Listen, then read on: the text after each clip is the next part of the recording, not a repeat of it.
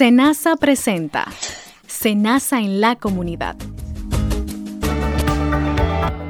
Saludos a todos nuestros oyentes que nos sintonizan para mantenerse actualizados con las informaciones de Senasa y conocer más sobre sus contenidos, escuchando siempre los consejos certeros de nuestros especialistas. Hoy les acompaña Israel López y su servidor Santiago Benjamín de la Cruz. De inmediato estaremos con nuestra invitada de hoy. Ella es la doctora Georgina Brito, gerontóloga del Departamento de Promoción y Prevención de la Salud de SENASA, que nos estará hablando sobre el trabajo que ha venido realizando el Departamento de Promoción y Prevención de la Salud para los afiliados durante esta pandemia del COVID-19.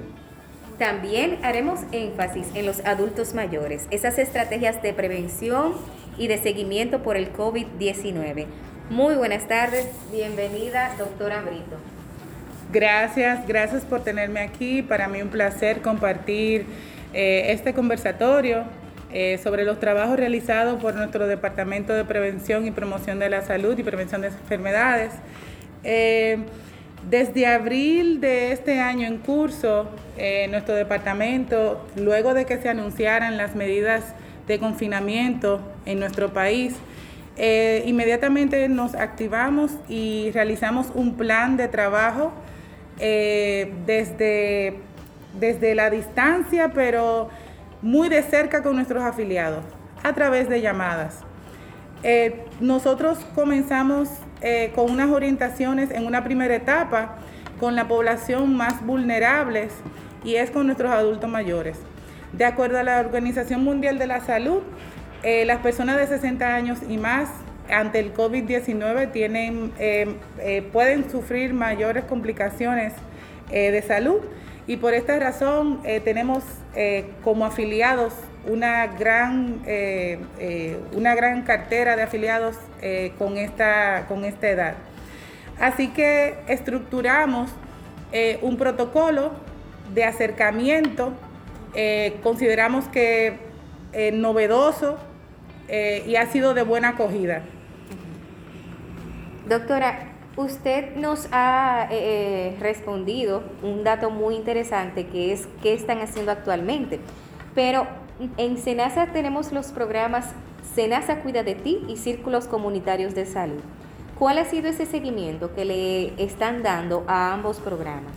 Sí, primero como le, como le comencé hablando, en una primera etapa, desde abril hasta junio, eh, nosotros tomamos esta población vulnerable de 60 años y más. Y primero tomamos el tema de COVID-19 y le informamos a nuestros afiliados qué era el COVID-19. Es una enfermedad viral, la cual cursa como una gripe, sin embargo, en algunas ocasiones puede complicarse y usted puede necesitar servicio en el hospital. Luego le informamos cómo puede prevenirla y también, muy importante, le ofrecimos información sobre las garantías de SENASA con nuestros afiliados. En este caso, con la prueba para detectar el COVID-19, la cual SENASA tiene garantía 100% sin, sin eh, ningún tipo de copago. Eh, la persona tiene cobertura eh, con la prueba. También se, les exhortó recomendaciones eh, que puede ir haciendo durante esta etapa y así el afiliado y también se le dio un seguimiento para suministro de medicamentos, visita domiciliaria muy importante. En esta etapa pudimos detectar también casos de adultos mayores que estaban viviendo solos eh, también en situación de abandonos. Y en este programa Senasa Cuida de Ti, el cual trabaja, eh, hacemos eh, unión, o hacemos trabajo interinstitucional con CONAPE, el Consejo Nacional de Personas Envejecientes. Nosotros estos casos que con estas llamadas detectamos un adulto mayor en situación de abandono, nosotros podemos, hicimos conexión con CONAPE. CONAPE realiza una visita de levantamiento, detecta en realidad que sí, hay una situación vulnerable con este adulto mayor y de ahí le ofrece protección de acuerdo a la ley. Así que fue un trabajo en conjunto con el Servicio Nacional, el cual provee eh, los servicios de salud, CONAPE, la protección de vida ante adultos mayores en situación de abandono, y ya SENASA con la garantía de servicio. Así que en esta etapa, los adultos mayores, esa fue el, la parte del seguimiento que estuvimos realizando eh, a través de nuestros gestores de salud, los cuales están ubicados a nivel nacional en todas nuestras regiones de salud. O sea, estamos hablando desde la zona norte, el sur, el este y aquí el Distrito Nacional, que es la región de salud más, eh, de más densidad poblacional.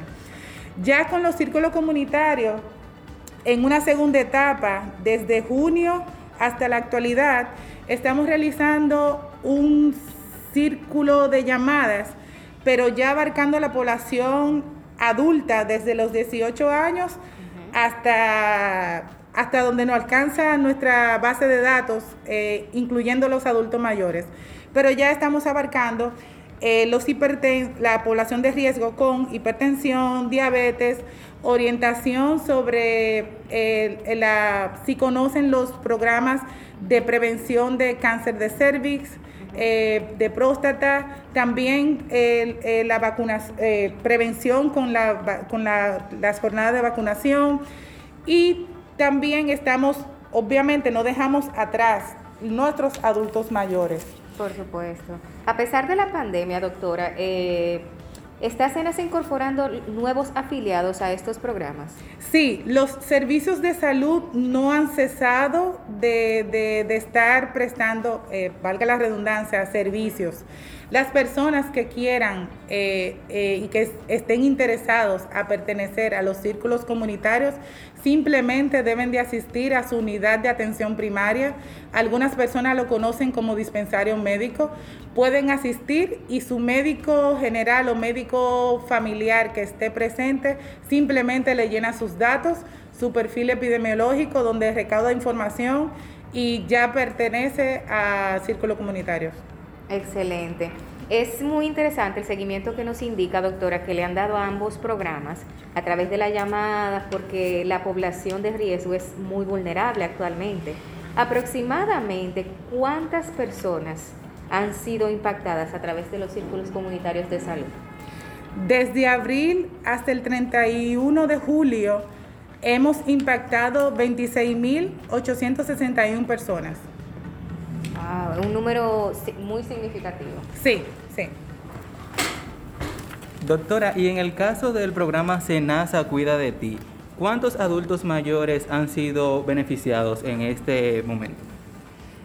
Hemos podido impactar y lograr comunicarnos de manera directa a través de llamadas telefónicas con 21.972 adultos mayores. Que déjenme decirles, eh, no, es es una satisfacción del deber cumplido. Y no lo digo yo solamente, yo simplemente estoy representando a un gran equipo de trabajo eh, de gestores de salud, como ya les mencioné, que están ubicados a nivel nacional. Estos gestores realizan cada día eh, una cantidad de llamadas que conversan y hablan día a día con los afiliados. Eh, si alguien nos está escuchando eh, y ya ha recibido esa llamada, puede saber que ellos identifican eh, buenos días o buenas tardes. Yo soy representante de SENASA y en el día de hoy le voy a conversar sobre, sobre las medidas de prevención, sobre hipertensión y diabetes, sobre las garantías de SENASA, sobre la disponibilidad de atención en su unidad de atención más cercana a su comunidad. Estos chicos realizan estas llamadas día a día y los adultos mayores eh, súper felices, eh, los bendicen, inclusive le dicen, llámeme mañana doctor, qué bueno escucharlo y de verdad que se sienten muy complacidos de, esta labor. Sí, porque a los adultos mayores siempre les gusta que le den ese seguimiento. Sí, sí, sí, se sienten, y, y déjenme decirle algo, que también con el asunto de esta pandemia o ante esta nueva normalidad, como eh, ya estamos escuchándolo mucho y nos estamos acostumbrando al término. Eh, hay mucha soledad con nuestros adultos mayores. Algunos han tenido, eh, han tenido que mudarse a la casa de sus hijos o han tenido que emigrar a la casa de otro familiar. Y ese familiar tiene que salir a trabajar. Entonces, estos adultos mayores a veces se quedan solo en las casas. Y al recibir estas llamadas es como sentir eh, quizás una compañía de alguien. Entonces, ese aislamiento, cuando reciben estas llamadas, ellos se sienten eh, a gusto y se, y se ponen contentos. O sea que los, los chicos están realizando un gran trabajo. Doctora, y en ese mismo orden, en el caso de los adultos mayores, ¿cuál ha sido ese resultado a esos seguimientos? ¿Se han detectado muchos casos de COVID? ¿Qué, qué ha pasado?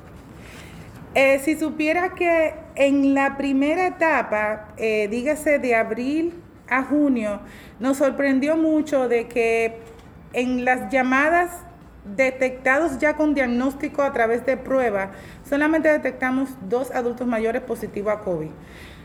Sin embargo, detectamos que 34 adultos mayores tenían síntomas, eh, porque durante las llamadas se le preguntaba si tenía fiebre, tos, dolor de garganta. Entonces, 30, dentro de las llamadas, 34 sí refirieron que tenía esos síntomas, pero todavía no se habían realizado la prueba. Una de las labores de nuestros gestores de salud es canalizar a través de las unidades de atención primaria que se les realizara esa prueba con los médicos coordinadores de zona del servicio o inclusive con el Ministerio de Salud Pública se canalizaban esas pruebas. También detectamos que 24 adultos mayores tenían un familiar dentro de su casa que tenía síntomas de, coronavirus y 11 eh, de adultos mayores tenían, eh, vivían con una persona que tenía coronavirus. Eso quiere decir que en la primera etapa de esta pandemia, entre abril y junio, sí se eh, aparente, o sea, estos son los datos eh, de una manera cualitativa, podemos decir, se estaban llevando las medidas de prevención y, lo, y en nuestras comunidades se estaban cuidando a los adultos mayores. Eh, y coincide mucho con los datos eh, provistos por nuestras autoridades. O sea que estos son los datos que tenemos nosotros aquí en Senasa. Exacto. Doctora, ¿qué deben hacer los familiares de los adultos mayores para poder cuidarlos ante esta pandemia? Sí, luego, eh, como, como ya saben, las eh, hemos, hemos estado pasando por fases de la pandemia y en esta fase que nos encontramos, eh, que ya no es tanto confinamiento y que podemos salir, etcétera, pero sí mantenemos las restricciones de los horarios. las, las, las medidas deben de ser de que con nuestros adultos mayores y poblaciones vulnerables, porque hablamos aquí del adulto mayores, pero personas que tengan, por, ejemplo, enfermedad renal, personas que tengan enfermedades oncológicas como cáncer, personas que tengan enfermedades inmunitarias que sean considerables, eh, encamados, entre otros, deben de tomar estas medidas. Eh, los familiares lo que deben es minimizar el riesgo de contagio. ¿Cómo logramos esto? Continúen utilizando sus mascarillas, continúen con su lavado de manos con agua y jabón, salir de casa estrictamente a lo necesario, o sea, eh, planifíquese. Si usted tiene que ir al mercado o tiene que ir al supermercado, ya sea una vez por semana o cada dos semanas o cada tres días, eh, si usted sabe que al mercado va muchas personas los domingos, vaya un lunes, que hay pocas personas. Si usted sabe que al mercado va mucha gente al mediodía, trate de ir a las 7 de la mañana, que hay menos personas. Usted hace su compra y, regresa a casa eh, rápido. Entonces, eh, evite las aglomeraciones. Entonces, ya en la casa, eh, eh, con el adulto mayor y con esas personas que tienen enfermedades que son vulnerables, mantenga el aislamiento. O sea, cuando usted hable con su adulto mayor, mantenga una distancia, aunque esté dentro de la casa, pero mantenga una distancia. minimice los visitantes. O sea, no quiero, no quiero decir que no lo visiten, porque hay que mantener el nicho afectivo, pero si usted sabe que usted tiene un familiar que viene inclusive de otra provincia o un viajero que viene del exterior, no recomiendo visitas de viajeros a adultos mayores. No sabemos la estadística o qué está pasando en esa otra comunidad lejana. Sabemos lo que nos rodea cerca y más o menos lo podemos manejar, pero no sabemos qué está pasando en otro país o en otra provincia. Así que no recomiendo visitas de viajeros. Pero los familiares cercanos que son cuidadores o ayudan en las tareas de la casa tienen que mantener distancia. Y si se reúnen, en caso de que tengan que visitar la casa, sea al aire libre, mantener la casa ventilada y que sea a una distancia prudente. Eh, estas son las recomendaciones que deben de seguir teniendo. Perfecto. Doctora, usted nos habló ahorita de que han detectado un poco de soledad en los, adultos mayores cuando ellos, cuando ustedes los llaman para el seguimiento. En su experiencia, ¿le produce a los adultos mayores mucho estrés el tema de sobrellevar la covidianidad producto de esta pandemia?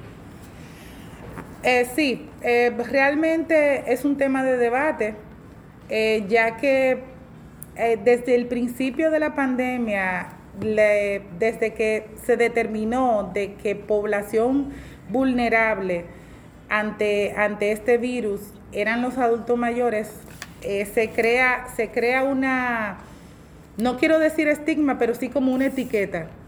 Entonces, sí, eh, eh, es muy prudente que se, que se priorice el, protegerlos. Sin embargo, ya cuando ha ido pasando los meses, todavía se sigue con el temor. Entonces, hay una línea muy fina en que, ¿qué tanto quiero yo proteger a mi adulto mayor? Pero que no quiero que ni siquiera salga a la galería, no quiero que salga a hacer nada. Entonces hay una barrera ahí de derechos, porque el adulto mayor tiene derechos, eh, entonces pierde autonomía, pierde sus derechos, entonces se va sintiendo un poquito ya eh, acongojado, ya no puedo hacer nada, he perdido eh, mis lazos de amistades.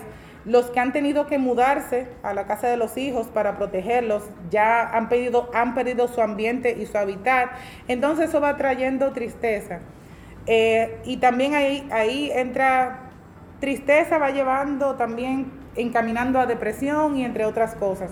Entonces sí, eh, crea, un, crea estrés, crea tristeza, aunque podemos combatir eso con, otras cosas, actividades, mantenerlos, eh, incorporarlos a, las actividades de la casa, eh, que, la opinión de ellos valga, cuando se tomen decisiones, preguntarle ¿qué, usted opina, para que ellos se sientan importantes, porque esa es la única manera que ellos se van a mantener que, su opinión vale. Entonces, sí, crea, crea un poquito, eh, crea estrés, crea ansiedad y esa tristeza entonces se puede convertir en una depresión. Perfecto, doctora. Vamos ahora a una pequeñita pausa, pero usted que nos sintoniza, eh, tiene que saber que a nuestro regreso nosotros vamos a continuar hablando con la doctora Georgina Brito y recuerde que también puede seguir este y otros programas en nuestra página web de Senasa www.arssenasa.gov.do y a través de Spotify como Senasa en la comunidad.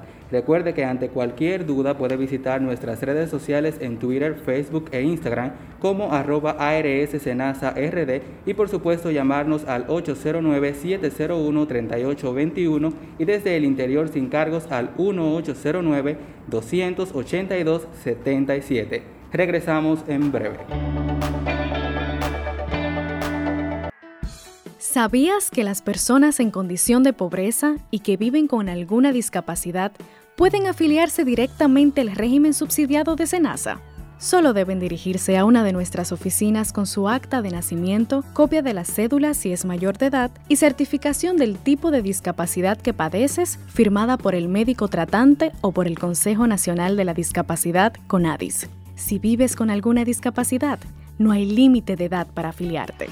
Para más información, contáctanos al 809-701-3821 y desde el interior sin cargos al 1809-282-77.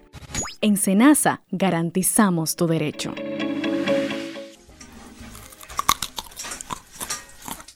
Vive sano, vive bien. Tomar agua al levantarse es la mejor forma de iniciar el día. Con todos los beneficios que nos ofrece, no está de más rendirle su mérito. Es excelente activador de los órganos vitales, hidratante y muchísimas cosas más. No podemos vivir sin su frescura, así que toma agua siempre, no lo olvides. Vive sano, vive bien. Con los consejos de la doctora Yendi Frías Rondón, nutrióloga clínica. Vicepresidencia de la República Dominicana. Las mascarillas para salir de casa son obligatorias, tomando en cuenta lo siguiente. Las personas sanas, es decir, negativas o sin sospechas de contagio, pueden usar cualquier tipo de mascarillas, incluyendo las de tela, los contagiados de COVID-19, sintomáticos o asintomáticos y los cuidadores de contagiados y vulnerables deben usar mascarillas quirúrgicas o mascarillas N95. Las mascarillas quirúrgicas evitan la dispersión del virus al estornudar, toser o hablar. Las mascarillas N95 además filtran el aire y evitan que los contaminantes entren a nuestro cuerpo. Si no cumplimos, no avanzamos. Contra el coronavirus, el héroe eres tú. Gracias por mantener la sintonía con Senasa en la comunidad para quienes acaban de conectarnos. Ahora mismo estamos conversando con la doctora Georgina Brito, gerentóloga del Departamento de Promoción y Prevención de la Salud de SENASA, quien nos ha dado detalles del trabajo que se ha venido realizando eh, desde este departamento y por supuesto eh, todas esas medidas que deben tomar los adultos mayores, eh, tanto del programa SENASA Cuida de ti, como en, en el aspecto general frente a la pandemia del COVID-19.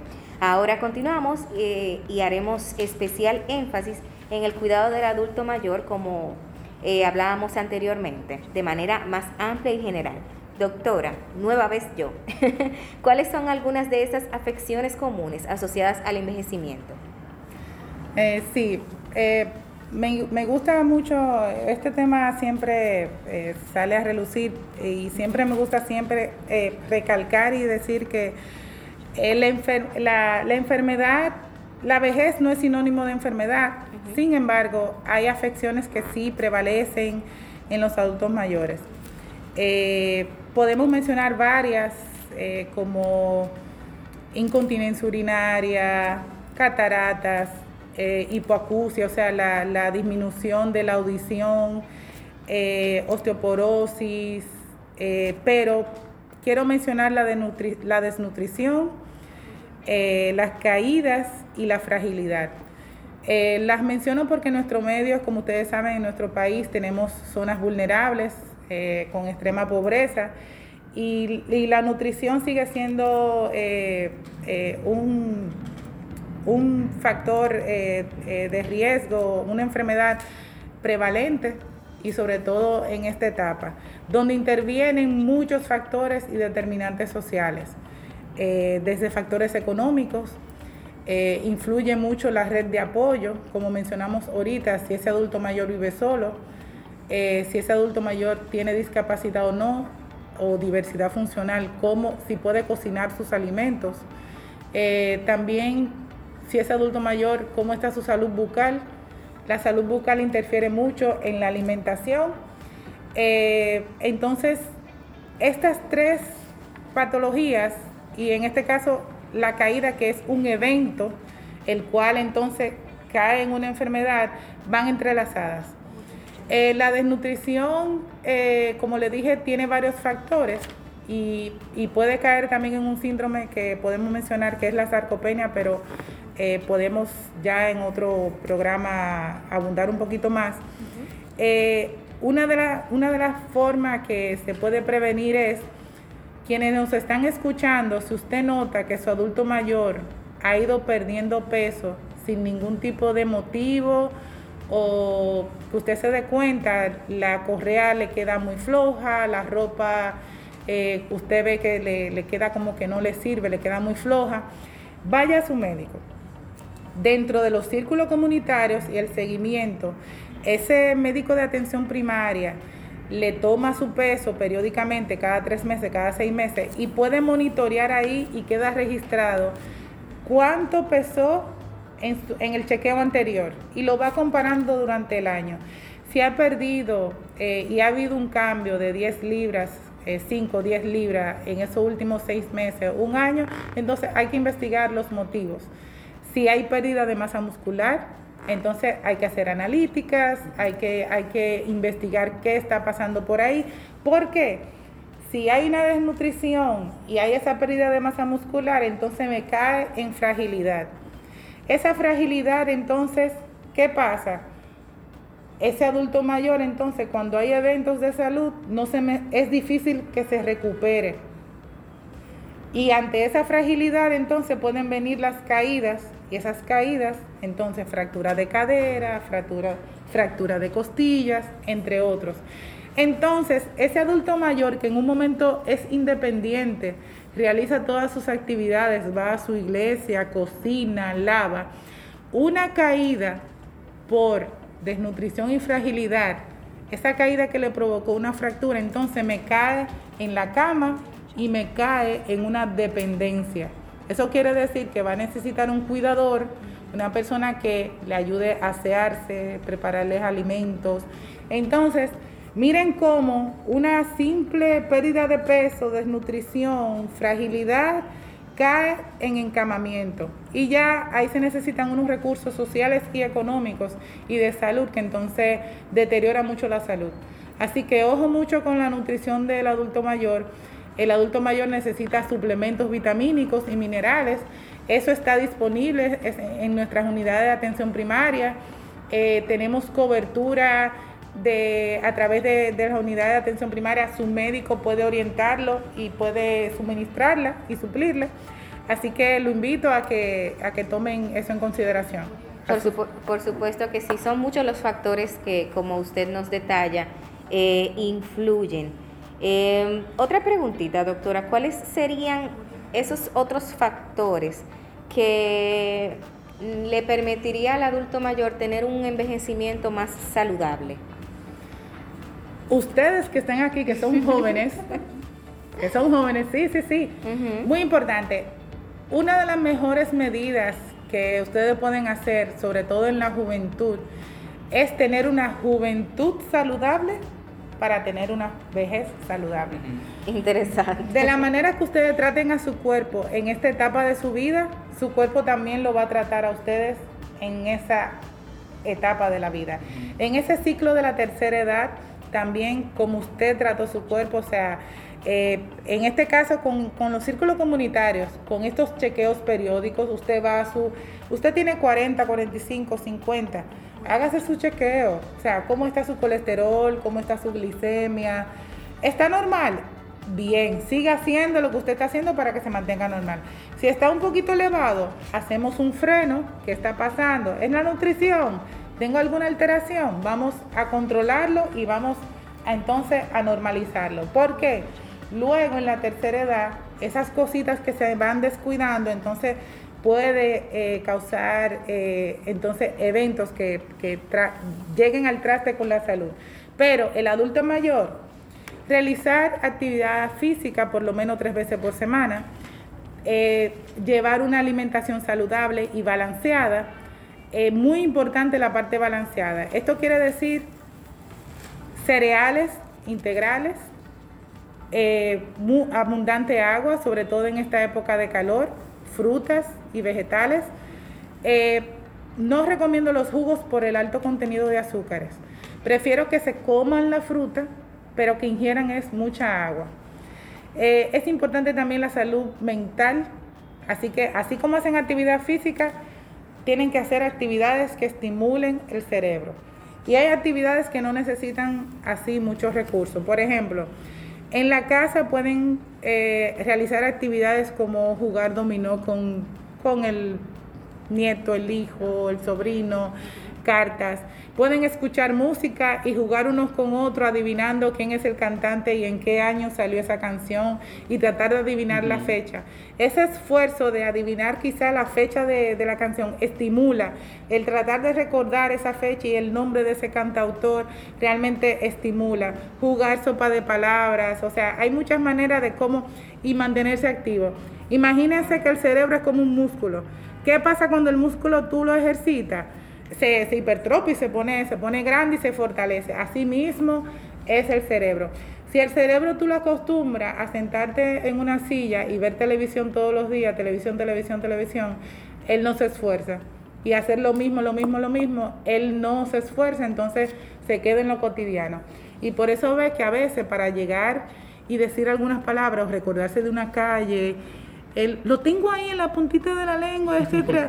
Sí, a veces pasa, entonces es que quizás necesita un poquito de actividad y de estímulo. Entonces el adulto mayor con actividades muy sencillas, como esa que mencioné, puede eh, activarse. Entonces, eh, y suplementarse como con las vitaminas y minerales, eso ayuda a un envejecimiento saludable.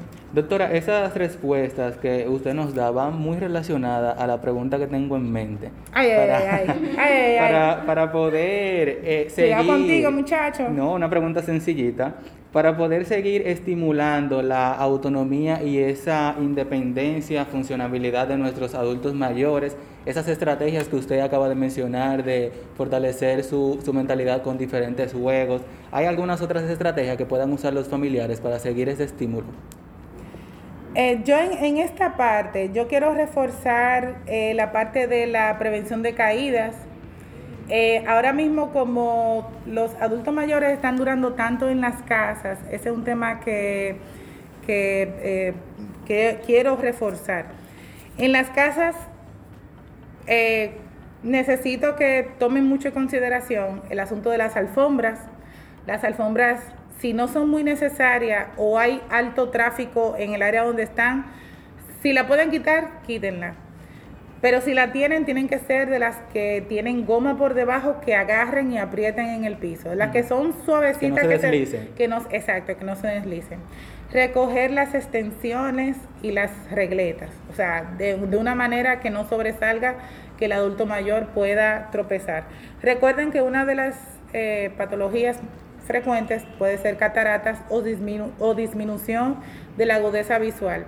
Si no han sido corregidas en las casas, sobre todo si son un poquito oscuras, el adulto mayor eh, tiene dificultad para visualizar y no distingue si es una extensión o si eso es, entonces se puede caer. Y más si está en un ambiente que no es su casa, está en la casa del hijo o en la casa de otro familiar. Entonces, esos objetos pueden causar eh, caídas.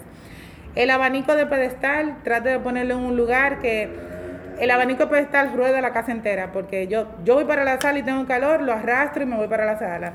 Pero viene la otra persona y tengo calor y me voy para el comedor y me llevo el abanico. Entonces, recuerden que tienen un adulto mayor en la casa que quizá tiene dificultad visual y no distingue y quizá tiene el parámetro de que el abanico ahorita lo vio en el comedor, pero ahora está en la sala y después en una habitación. Entonces, traten de cooperar y ponerlo en un sitio que no dificulte.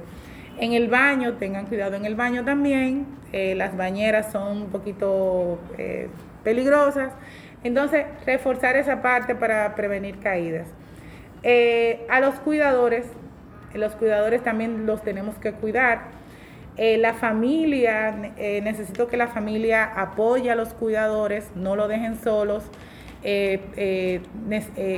únanse, dense apoyo, los cuidadores necesitan un respiro, eh, eh, necesitan un espacio para hacer sus propias actividades y sus momentos de, poder descansar, porque también los cuidadores de adultos mayores sufren burnout o síndrome de quemazón y también se enferman. Y a veces se enferman más que los adultos mayores.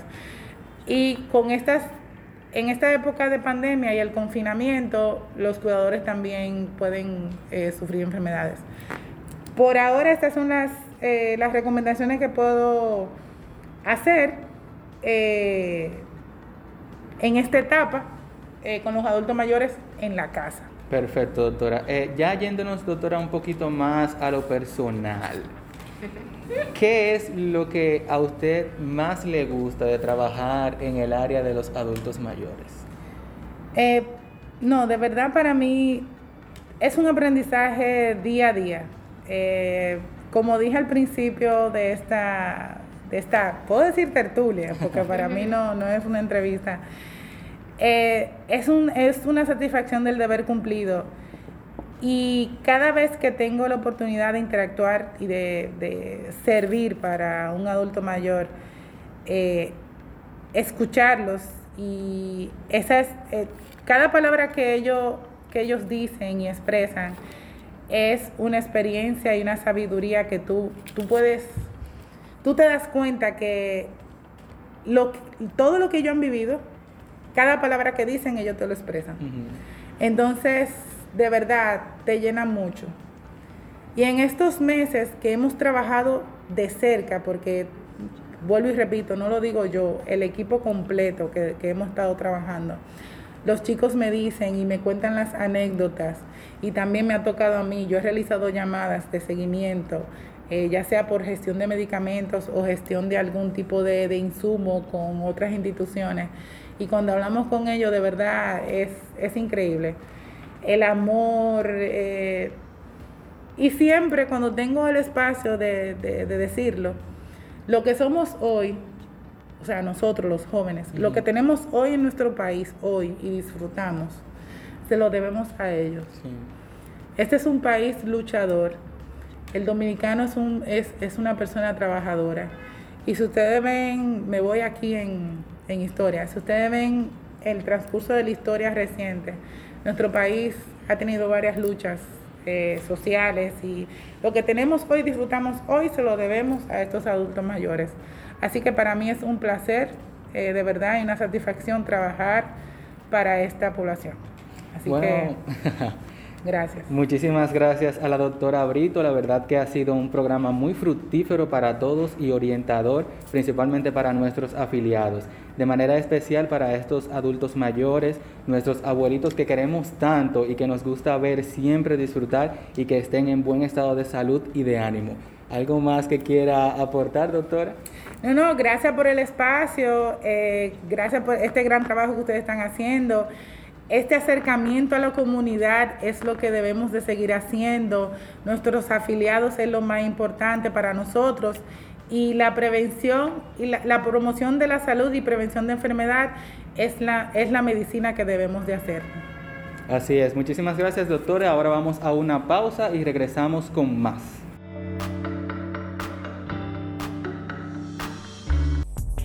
Cápsula de emprendimiento. Aprovecha las redes para tu formación, no solo para el entretenimiento. Internet los abre las puertas a la aventura del saber, a la formación, a la información, a la comunicación y al empleo.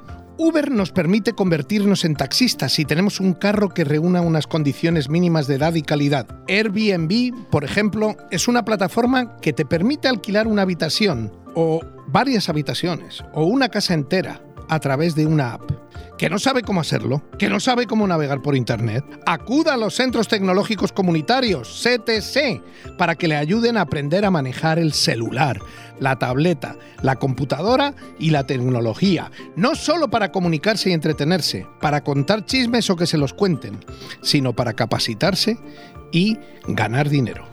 Les ha hablado para Radio CTC Salvador Muñoz, desde New Orleans, Luisiana. Centros tecnológicos comunitarios. Disminuyendo brechas, acercando mundos. Vicepresidencia de la República Dominicana.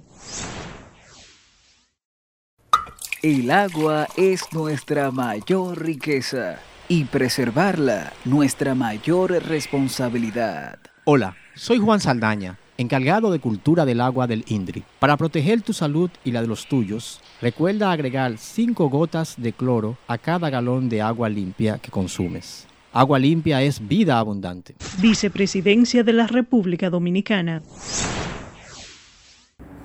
Gracias, continuamos con más de Senasa en la comunidad. Los adultos mayores necesitan gozar de independencia, autorrealización, participación, dignidad, respeto y sobre todo cuidados. Y de tal, tal como nos comentaba nuestra invitada del día de hoy, la mejor manera de proteger a nuestros seres queridos es minimizando ese riesgo de contagio. Por eso les reiteramos que los adultos mayores y sus cuidadores deben de seguir estas recomendaciones como utilizar mascarillas, eh, lavarse las manos frecuentemente, si, si, también se la pueden higienizar con alcohol gel, eh, mantener ese distanciamiento de dos metros, independientemente en el, sea en el mismo hogar. Eh, evite las, evitar las multitudes, particularmente en espacios cerrados e interiores, evitar compartir con adultos mayores objetos como vasos, cubiertos, también mantener la casa eh, ventilada, limpia y totalmente desinfectada, eh, especialmente las superficies donde recurren mucho los adultos mayores. No se recomienda la visita ni, eh, de los viajeros a estos adultos mayores. También estuvimos conversando sobre el seguimiento dado a los afiliados incorporados en los círculos comunitarios de salud. A quienes se les han realizado desde finales de junio hasta el 3 de julio 18.532 llamadas. De estas, 6.114 fueron respondidas, de estas el 69% fueron contestadas por mujeres y el restante 31% por hombres. En el periodo mencionado también fueron contactadas 262 embarazadas. De esta forma de trabajo también se contactó 3.505 incorporados al programa con factores de riesgo de tener diabetes e hipertensión. Reiterarles que, que, pueden mantenerse informados sobre esta pandemia que afecta al país y al mundo con los organismos correspondientes. Este y todos nuestros programas también puedes encontrarlos en nuestra página web www.arssenasa.gov.do y también puedes seguirnos a través de Twitter, Instagram y Facebook como arroba ARSSenasARD. Y ante cualquier inquietud, por supuesto, puedes llamarnos al 809-701-3821 y desde el interior sin cargos al 1809-200-8277. Estamos también en los podcasts de Spotify. Nos encuentras como Senasa en la comunidad. Muchísimas gracias por mantener la sintonía. Senasa presentó Senasa en la comunidad